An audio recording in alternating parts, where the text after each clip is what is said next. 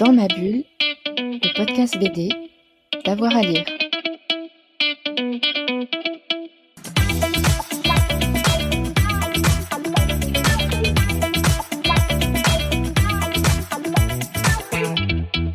Bonjour à tous et à toutes, bienvenue dans cette nouvelle émission de Dans ma bulle, votre podcast 100% BD avec avoir à lire. Aujourd'hui, je voudrais évoquer avec vous un album qui m'a passionné parce qu'il est au cœur d'un certain nombre de sujets importants aujourd'hui. hein. Il s'agit de MBS, l'enfant terrible d'Arabie Saoudite, c'est chez euh, Stenkis, d'Antoine Wittking et de Christophe Girard. MBS, c'est Mohamed Ben Salman, le prince héritier d'Arabie euh, Saoudite, au cœur donc euh, de nombreuses discussions et de nombreuses actualités internationales. Et j'ai le plaisir d'avoir avec moi le co-scénariste et le dessinateur, Christophe Girard. Christophe Girard, bonjour.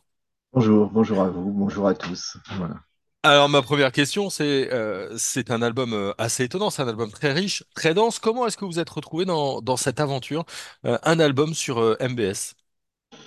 Ben, c'est l'éditeur qui m'a contacté, la directrice éditoriale, Judith Peignan, et qui était en contact avec Antoine Vicky, qui avait déjà travaillé sur Mohamed Belsaman, qui a déjà fait deux documentaires sur lui. Et euh, ben, ils cherchaient un dessinateur et ils ont fait appel à moi parce qu'ils ont vu mon travail euh, et euh, ils ont vu que j'étais très concerné. Et puis, pour la petite histoire, quand j'ai demandé vraiment la vérité en disant, mais pourquoi vous m'avez contacté? Ils m'ont dit, ben, t'es le seul qui a les couilles de le faire. C'est vrai, il y a, il y a une notion de, de courage faut quand on, on se- Oui, quand on s'attaque à un, un dossier comme ça, parce qu'effectivement, c'est un, un dossier pas, pas simple et c'est un dossier dense. Euh, oui, il faut du courage. J'ai quelques collègues que je nommerai pas qui m'ont dit, Ah, moi, je ferai jamais ça. Euh, voilà. Et, euh, et puis, ben, Antoine, Antoine, le journaliste qui m'a donné toutes les informations, m'a dit que les vacances au Moyen-Orient, il fallait que je tire un trait dessus, quoi, parce que c'était territoire interdit maintenant. Voilà. Bon, comme je n'aime pas trop le soleil, ça me va. Bon, alors ça va, on est plutôt dans les dans les bonnes eaux. Comment est-ce qu'on enquête sur euh, sur cet homme? Euh, l'Arabie Saoudite, c'est pas forcément euh, le pays où on trouve le plus d'informations. Comment est-ce que vous avez fait avec Antoine de Viking pour lui ces informations, mais pour vous aussi, graphiquement parlant, pour pour les dessins? Oui. Et même, j'ai fait moi aussi, j'ai la fierté d'avoir fait aussi ma petite enquête personnelle. Donc, Ouais. je suis très fier d'avoir appris des choses à Antoine. Pas Ah. beaucoup, mais quand même. Euh, donc, euh, beaucoup de recherches, bien sûr, euh, sur des journalistes, sur des reportages. Antoine est un vrai journaliste d'investigation qui a fait, qui a travaillé plusieurs années là-dessus, qui a pas mal d'informateurs et tout ça. Et dans la bande dessinée, on relate plusieurs témoignages, d'interviews qu'il a réalisées lui-même. Mhm. Et puis moi, je suis allé chercher plus dans l'histoire de l'Arabie Saoudite. Antoine n'avait pas abordé ça, donc moi j'ai plus été sur le social, sur l'historique, sur la fondation de ce pays, sur le fonctionnement euh, et la mentalité euh, des Saoudiens. Donc ça a été plus en me disant que le lecteur euh, français, comme moi d'ailleurs, connaissait très peu l'Arabie Saoudite et les, et les fondements, donc j'ai voulu aller chercher plus par là. Et comment Et vous a- donc beaucoup de recherches. Et, et après, ça a été un écrémage. On a eu énormément d'informations. Et par exemple, moi, je trouvais des choses, euh, je trouvais des, j'ai, plein de scoops, mais dans l'album, euh, il fallait qu'il y ait trois sources euh, différentes qui, qui aient parlé de la même chose. Parce que par exemple, il y a, il y a une guerre informationnelle entre l'Arabie Saoudite et le Qatar. Et à chaque fois que je dégotais une info, Antoine dit non, non, ça c'est un fake du Qatar. Et euh, donc il, il faut, il fallait faire beaucoup, beaucoup de tri, be- beaucoup de ménage dans toutes ces informations et, et être sûr de. Il y avait des choses merveilleuses que j'aurais aimé dessiner et relater, mais je n'avais pas la preuve. Donc euh, tout ce qu'on mettait de côté, euh, voilà, j'aurais pu faire 100 pages de plus euh, très, très facilement. Mais on était dans le ragot et dans le Qatar. Donc tout ce qui est raconté dans cet album est avéré et juste. Il n'y a pas de, de romance, il n'y a pas de... C'est du fait, c'est du factuel et, et tout est, est- est juste. Et ça, ça a été le, le grand travail, c'était de, de dépioter tout dans, dans le milieu de ces informations, les sources justes. Voilà. Après, au côté iconographie, c'est assez facile. Il y a beaucoup, beaucoup de photos, beaucoup de trucs. Il y a euh, juste des choses où j'ai eu des difficultés, c'est sur le palais. À l'intérieur du palais, très, très peu d'images, à part quelques images officielles un peu volées. Et sur la famille de Mohamed Belsaman, parce qu'il y a un grand, grand, grand euh, noir dessus. Par exemple, j'ai... il m'a fallu trois semaines pour trouver une photo de sa femme. Ouais. Voilà. C'est un des Et mystères, ça. et- il n'y en a qu'une. voilà, que j'ai reproduit dans l'album.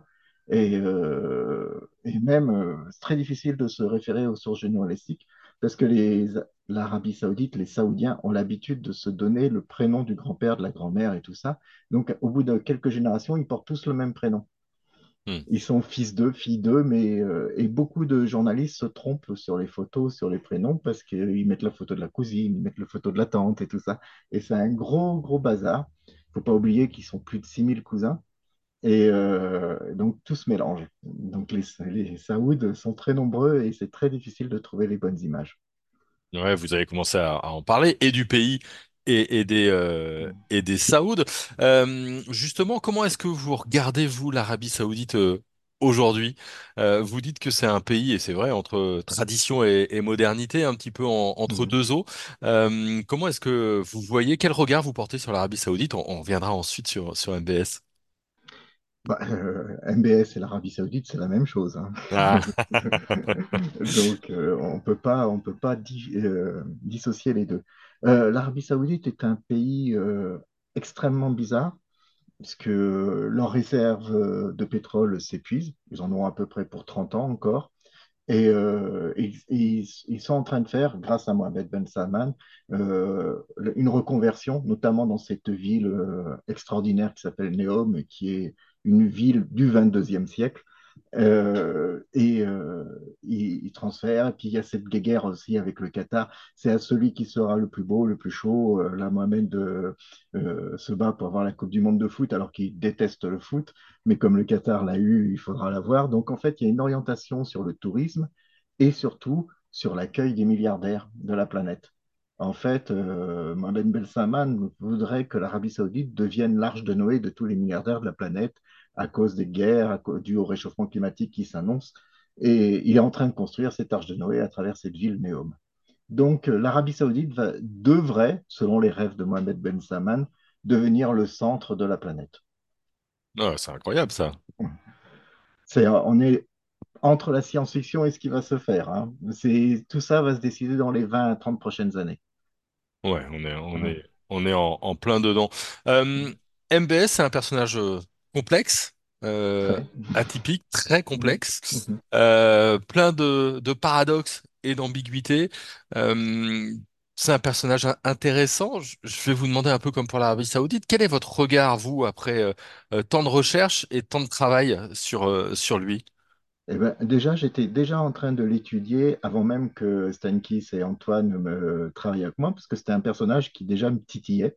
Voilà, je le voyais, comme je travaille, tout mon travail sur la bande dessinée est lié à l'histoire, à la politique et tout ça. Je surveille tout ce qui se passe. J'ai mes petits radars qui sont ouverts sur tout ce qui se passe autour de moi.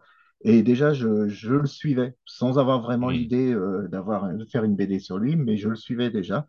Et j'avais déjà vu les documentaires d'Antoine euh, bien avant qu'il me contacte. Donc, euh, c'est... euh, ah, j'ai perdu le fil de ma pensée. Quelle était la question déjà? Votre regard sur MBS.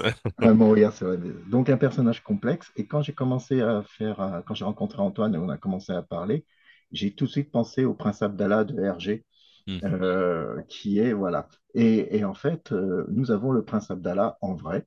Et euh, c'est un personnage assez euh, complexe parce que, contrairement à ses frères, euh, son père lui a interdit de faire des études à l'étranger. Il a fait toutes ses études en Arabie Saoudite pour- parce qu'il a été formaté, grâce aussi à sa mère, qui a influencé, il a été formaté à devenir le, le prince régnant, alors qu'il était en huitième position sur le, la, la hiérarchie euh, de succession. Mais euh, les- des manœuvres de cour ont fait qu'il a été porté en avant pour ça.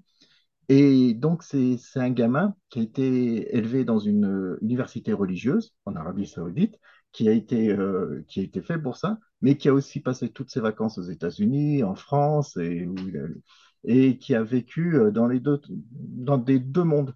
Donc, c'est un gamin, un, gamin de 38 ans maintenant qui dépense 20 000 dollars par jour en jeux vidéo, qui ne mange que des hamburgers. Il a un McDonald's dans son palais. Il se les fait construire lui-même. Donc, vous avez ce, cet homme qui vit à l'américaine, qui est, euh, qui rêve, en fait, il rêve d'être un petit Américain, et il est aussi le prince euh, et le protecteur des lieux saints de l'islam. Donc, en fait, il est élevé dans une, il a été élevé dans une schizophrénie, et il s'est construit cette schizophrénie en disant, euh, par exemple, Ça, on peut le vérifier sur Internet. J'ai pas eu le droit d'en parler dans, dans, dans la bande dessinée euh, sous peine de mort imminente, mais euh, il, adore la tequila. Et, Ah, euh, et il y a eu euh, une cuite notoire avec euh, un acteur américain d'Hollywood qui fabrique aussi de la tequila qui s'appelle Dwayne Johnson, qui a eu le malheur de faire un, un selfie avec le prince saoudien en train de picoler et qu'il a dû retirer. Mais bon, sur Internet, on trouve encore pas mal de choses. Donc, euh, vos auditeurs peuvent taper euh, Johnson, MBS et Tequila et ils auront quelques infos dessus. Voilà. Euh, donc voilà, vous avez un homme qui, qui est le, le- le protecteur de l'islam, qui peut couper la tête euh, à- ou la main de n'importe qui, et qui lui euh, fait tout ce qui est interdit, quoi. Et ouais. donc, euh, c'est, vous avez l'homme public et l'homme l'homme privé. Moi, j'ai adoré le faire en, privé. Il est tout le temps en survêt avec sa casquette de baseball sur la tête, alors qu'en public, en public, il a son, son, ouais, son costume traditionnel le saoudien. Voilà, c'est quelqu'un qui est partagé en- entre deux mondes et qui, qui a du mal à, à choisir son camp. C'est vrai que c'est pas le moindre des paradoxes que vous le présentez comme un. On, on a l'impression que c'est un enfant gâté, Oui, euh, et en même temps, il a, il a quand même des, des visions politiques, diplomatiques, des grosses charges. Euh, c'est pas juste un enfant roi, quoi. Euh, il est il vraiment. agit comme tel. Il agit comme Ouais, tel. c'est ça. Et il agit comme tel, il fait des caprices politiques, il fait des caprices diplomatiques, et, et il est très difficile à manipuler.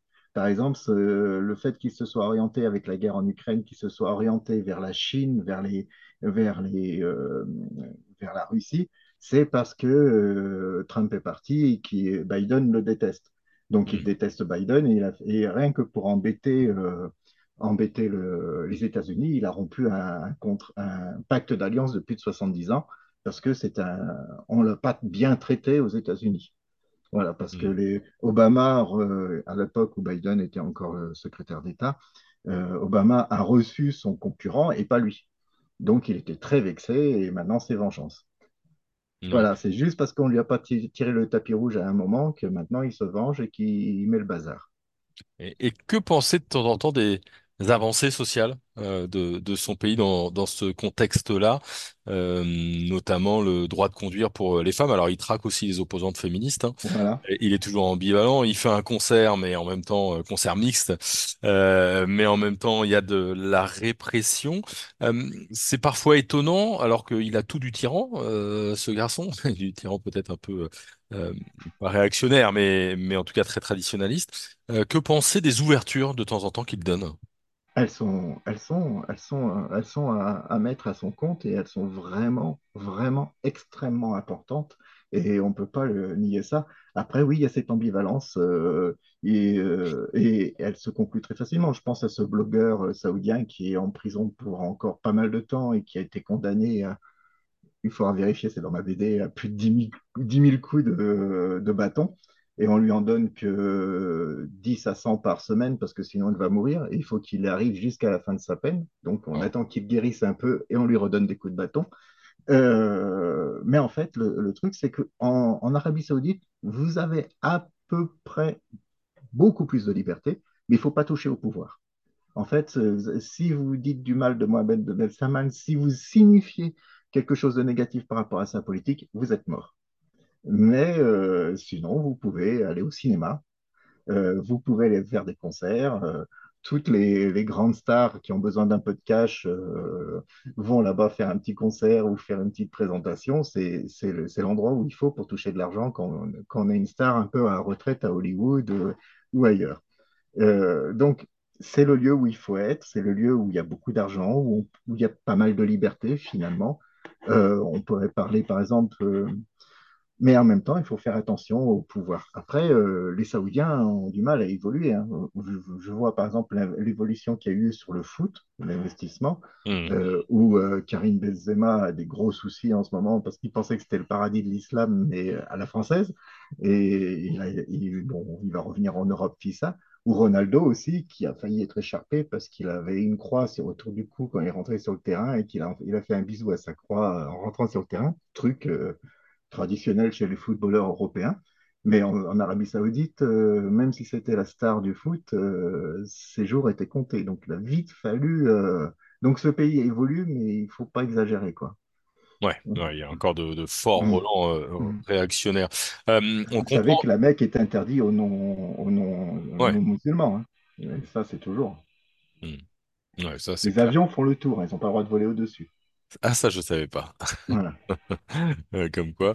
Euh, il y a le plan intérieur, euh, évidemment, bah, on l'a Mm. dit, avec euh, parfois des ouvertures et beaucoup de répression. On pense aussi à la guerre au, au Yémen. Et il y a toute Mm. la diplomatie internationale. C'est vrai que vous ouvrez notamment pour, euh, par ce coup de fil où Mm. il s'oppose en médiateur entre euh, Zelensky et, et Poutine dans, dans la guerre en Ukraine, avec beaucoup d'aplomb, sans Mm. doute un petit peu d'arrogance. Euh, sur le plan extérieur, est-ce qu'on doit le craindre? Est-ce que finalement il faut craindre euh, cet homme au niveau de diplomatie euh, internationale? On, on peut le craindre par ses caprices euh, pétroliers. Ouais. Sinon, il n'est il n'est pas vraiment dangereux. Il devient de moins en moins dangereux. Mais et, ses caprices ont fait qu'il est un petit peu coincé maintenant parce que l'Iran, on est en ce moment en plein dedans avec ce qui se passe en mer Rouge, etc. Euh, Mohamed Zaman était en train de faire un renversement d'alliance et il se retrouve trahi par ses futurs alliés. Euh, donc, il avait essayé, pour embêter encore les Américains, faire un traité de, paix avec l'Iran. Mais l'Iran euh, veut la, mort de l'Arabie saoudite et, euh, là, il s'est retrouvé un petit peu embêté, comme ce qui s'est passé avec le Hamas au moment où Mohamed Ben Salman voulait que Israël prenne sa place totalement dans le Moyen-Orient et ce qui se passe maintenant à Gaza fait que Mohamed Salman se retrouve dans une position très, euh, très, très, euh, comment dire, euh, il est en borderline en ce moment. Donc, il, ne bouge plus un poil parce que tous ses projets ont capoté. Et tous ces projets qui n'étaient pas euh, raisonnables ont capoté. Donc, euh, il faut que le temps se passe. Sa seule réussite, c'est les libérations des, justement, libération des prisonniers ukrainiens. Euh, et ça, on, lui doit beaucoup pour ça. Mais à part ça, et pour l'instant, l'Arabie saoudite est toujours à côté de la plaque. Et moi, Ben Belsaman, pas certain qu'il garde le pouvoir. Ah. Ouais. J'ai pas de scoop, hein. j'ai pas de scoop, mais, mais Non, mais euh, il y a, y a deux, il y a, il y a deux questions qui me viennent. Euh, ça veut dire qu'il y a de la contestation, de la possible contestation en interne euh, au sein de la famille royale et des dirigeants? ben, disons qu'il a par exemple euh, racketté à la fameuse euh, rafle du Hilton et où il a fait prisonnier plus de 300, 300 de ses cousins et oncles, où il, a, il avait besoin d'argent pour remplir les caisses de l'État et il les a fait enfermer en leur demandant la moitié de leur richesse. Notamment, le, ah, il possède maintenant, l'Arabie Saoudite possède la moitié de Disney pour des, des choses comme ça, etc. Donc, euh, il a racketté beaucoup, beaucoup de ses, de ses, de, de, de gens de sa famille et ce pas des gens très très sympathiques. Donc pas Mhm. oublier que euh, on peut, on a parlé aussi dans cet album de ce qui s'est passé avec la famille Ben Laden, qui est une famille concurrente des Saouds et de l'organisation de la participation euh, effective de l'Arabie Saoudite à l'attentat du World Trade Center, pas par le roi, pas par la famille royale, qui n'étaient pas au courant, mais par euh, des cousins euh, un peu éloignés. Ils se sont retrouvés trahis par euh, d'autres. Et il y a des, des musulmans intégristes il y a des, des, gens dangereux en Arabie saoudite qui trouvent que justement ce, ce, virage sur la liberté va un peu trop loin. Euh, et la délicatesse de Mohamed Ben Salman avec sa famille fait qu'il se fait beaucoup, beaucoup d'ennemis. Voilà. Donc c'est à celui qui sera le plus rapide, à celui qui éliminera l'autre. Euh, euh, est-ce que c'est aussi pour ça qu'on a vu se développer ces dernières années du ce qu'on appelle le soft power, hein, vous l'avez évoqué, le championnat euh, donc de foot qui se met à attirer des stars, euh, des projets notamment sur la Coupe du Monde ou les Jeux Olympiques asiatiques. Euh, est-ce que euh, cette stratégie s'explique aussi par ces difficultés à, à l'international et en interne? Oui, oui. euh, du, euh, les, les, Saoudiens sont pas trop trop intéressés par tout ça. Le, le sport national en Arabie Saoudite, c'est les courses de dromadaires. Et c'est ça, ils ont, ils ont des robots. euh, J'ai fait un petit épisode où il, est, on peut euh, dépenser plusieurs millions de dollars pour faire juste de la chirurgie esthétique sur les dromadaires. Il faut qu'ils soient beaux, etc. Donc, c'est la passion des Saoudiens. Tout le reste est assez accessoire, mais c'est le soft power. C'est justement pour attirer euh, les, les gens, pour, pour montrer que l'Arabie Saoudite, c'est pas que du sable et du pétrole, qu'il y a d'autres choses. C'est attirer des dollars. Euh, je vous conseille de voir euh, l'Office euh, national du tourisme saoudien avec leur ambassadeur qui s'appelle Messi et qui se balade dans son 4x4 dans le désert et qui fait, qui est très heureux de vivre là-bas. Enfin, il n'y vit pas, mais bon, c'est voilà. Et, et en fait, oui, oui, on est dans une guerre parce qu'il y a une jalousie avec le Qatar, avec MBZ, Mhm. et euh, qui a été une, une sorte de Pygmalion pour MBS au départ, et euh, qui est maintenant euh, celui qu'il faut descendre, voilà, qu'il faut faire disparaître. MBS veut être, je me permettrai cette, cette erreur pas possible, aimerait naître de la cuisse de Jupiter. voilà. Ouais. Et, et il veut pas qu'il y ait des gens qui l'aient influencé, des gens qui soient, euh, qui soient autour de lui. Il veut être le seul et, et l'unique et que tout tourne autour de lui. Un seul truc, il a une adoration de son père. Voilà, il adore son père et on, on a mis dans la BD aussi des soupçons sur le fait qu'il a assassiné son grand-père pour que, ou qu'il ait laissé mourir son grand-père pour que son père euh, puisse accéder au pouvoir euh, plus vite mais euh, il y a de fortes chances que, que son père restera roi malgré l'impatience de Mohamed Ben Salman de devenir roi. Mais il a déjà tous les pouvoirs, donc c'est plus bien grave pour lui d'être roi ou pas. Euh, on, parle de réchauffement climatique beaucoup chez Ah nous. oui, Euh, on parle, euh, et, et certains en parlent aussi de, d'une raréfaction des matières premières. Est-ce Mm. que la transition écologique, avec euh, les grands mots qu'on emploie euh, ici, euh, c'est un sujet en Arabie Saoudite, premier producteur de, de pétrole au monde? oui, Est-ce qu'il, est-ce qu'il pense le coup d'après? bien sûr. Et il pense au coup d'après, c'est un des pays qui construit le plus de champs solaires avec capteurs solaires. C'est eux qui ils sont pas, ils sont derrière la Chine, mais en côté surface de production euh, euh, en solaire, ils, ils commencent à être pas mal du tout. En tout cas, ils nous ont explosé, nous, la France. Ouais. Euh, et puis, bon, bah, ils sont dans la désalinisation de l'eau, bien sûr, et tout ça. Ils entrent dans l'autonomie. Et la fa- fameuse ville Neom euh, sera en solaire et risque aussi, il y a des projections de construction de centrales nucléaires pour avoir une autonomie énergétique de cette ville. Parce que le pétrole, ben, à un moment, ça ne va pas durer, quoi. Voilà. Donc, euh, tout ça, c'est... euh, oui, oui, il y a une transition écologique, mais euh, bon, le- c'est... euh, il, devrait aussi y avoir, et MBS l'oublie beaucoup, une transition aussi sociale. C'est que là, beaucoup, beaucoup de Saoudiens vivent en dessous du seuil de pauvreté. On a l'impression que les, les gens vivent bien là-bas et que les dollars sont partagés par tout le monde, mais non, c'est la famille saoud qui touche les dollars et les autres ne touchent rien. Et, et c'est la misère. Il y a eu, il y a eu quelques années des inondations, parce qu'il y a aussi des inondations là-bas. Et il y a eu des morts parce que les égouts, ne fonctionnaient pas et des gens sont morts noyés dans les inondations, quoi. Euh, y a, les, les Russes ont, une fois que vous avez quitté, les, les, le- les villes touristiques, vous êtes dans la misère totale. Et euh, ça, euh, MBS a vraiment intérêt aussi euh, à ne pas oublier sa population. Il y a du chômage en Arabie Saoudite, alors qu'ils n'arrêtent pas de prendre des, des gens. euh, il y a beaucoup de Philippins qui viennent travailler, etc. Mais les Saoudiens sont au chômage. Hmm. Ils n'arrivent pas à, à pourvoir les, les, les emplois de, de- avec la population locale, quoi. Ben, disons qu'il est dans l'image et que le reste ne l'intéresse pas beaucoup. Mm. Ce que, ce que vous nous dites quand même, c'est que tout ça va être amené euh, à changer sans doute ces, ces prochaines années. Il est obligé de bouger là, finalement, MBS. Ah, il est, il est sur le fil du rasoir, oui.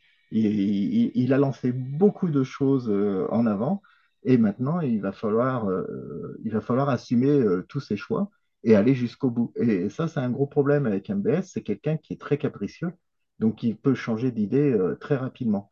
Et bon, Neom, j'y crois, il va y aller jusqu'au bout parce que c'est son, c'est son joujou, c'est son jouet, il y tient, mais il va falloir que s'il veut pas une révolution, Surtout que l'accord qu'il y avait avec les États-Unis, les États-Unis, euh, l'accord de Quincy, qui est un, avec Roosevelt, c'est un accord où l'armée américaine protège la famille saoud, ne protège pas euh, l'Arabie saoudite.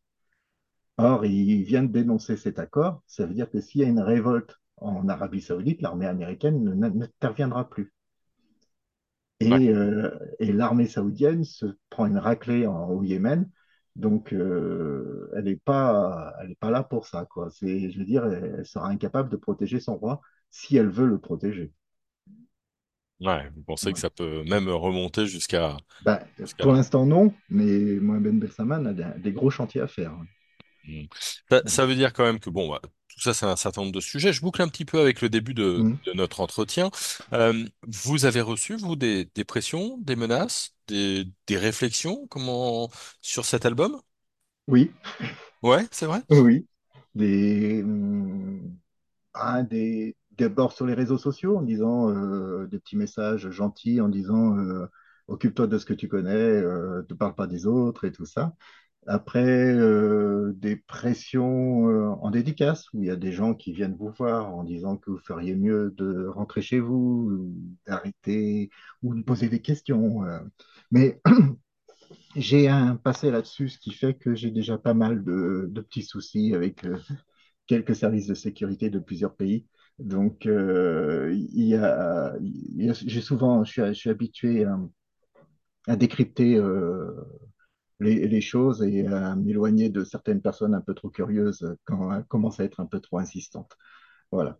Après, bon, ben, parfois, euh, il n'y a pas longtemps, m'a, euh, un, un salon de BD où j'étais invité, euh, finalement, le deuxième jour, je me suis retrouvé avec un garde du corps, un vigile dans le dos qui me surveillait tout le temps parce que ça, ils, ils avaient eu peur pour moi euh, la veille, quoi. Mhm. Donc oui, il y a, il y a des trucs comme ça. Euh, petite histoire, c'était rigolo. Euh, une semaine avant la sortie de l'album, parce que euh, bon, je fréquente un petit peu, je regarde un peu les informations, je surveille. Il y avait une, euh, une petite, euh, ah, il y avait une petite annonce où on cherchait le PDF d'MBS de la BD pour 40 000 dollars. Donc Ouais. j'ai demandé, j'ai demandé à mon éditeur si on avait une version, une version numérique de l'album à vendre. Il m'a dit non, non, on fait pas numérique. J'ai dit ah, c'est dommage, on vient de perdre 40 000 dollars. Mais j'allais pas, voilà, j'allais pas l'envoyer moi parce que je veux pas que l'idée de mon ordinateur soit, reçue. Mais voilà, je fais des, j'ai les petits systèmes de protection, je regarde, j'inspecte, je fais attention à tout ce qui se passe autour de moi. Après, il n'y a pas vraiment de, de menaces euh, mortelles, hein, mais il faut faire attention. Hmm, Bon, Hmm, hmm. ça me laisse euh, sans voix que euh, même aujourd'hui en France, vous puissiez recevoir des, des pressions euh, euh, comme ça. En tout cas, c'est un album passionnant. MBS, l'enfant terrible de l'Arabie Saoudite, c'est euh, publié chez Stan Keys dans la collection Les, Les Escales. Vous l'avez fait avec euh, le journaliste Antoine Vidking. Merci beaucoup, euh, Merci à Christophe vous. euh, Girard, pour euh, cette interview et pour ces informations. Merci de m'avoir rendu intelligent. Oh Allez. non, oh non, non, au contraire, c'était du, du petit lait de, de pouvoir vous écouter, c'était vraiment euh, passionnant. Euh, merci à vous et puis merci à vous tous et toutes qui nous avez euh, écoutés.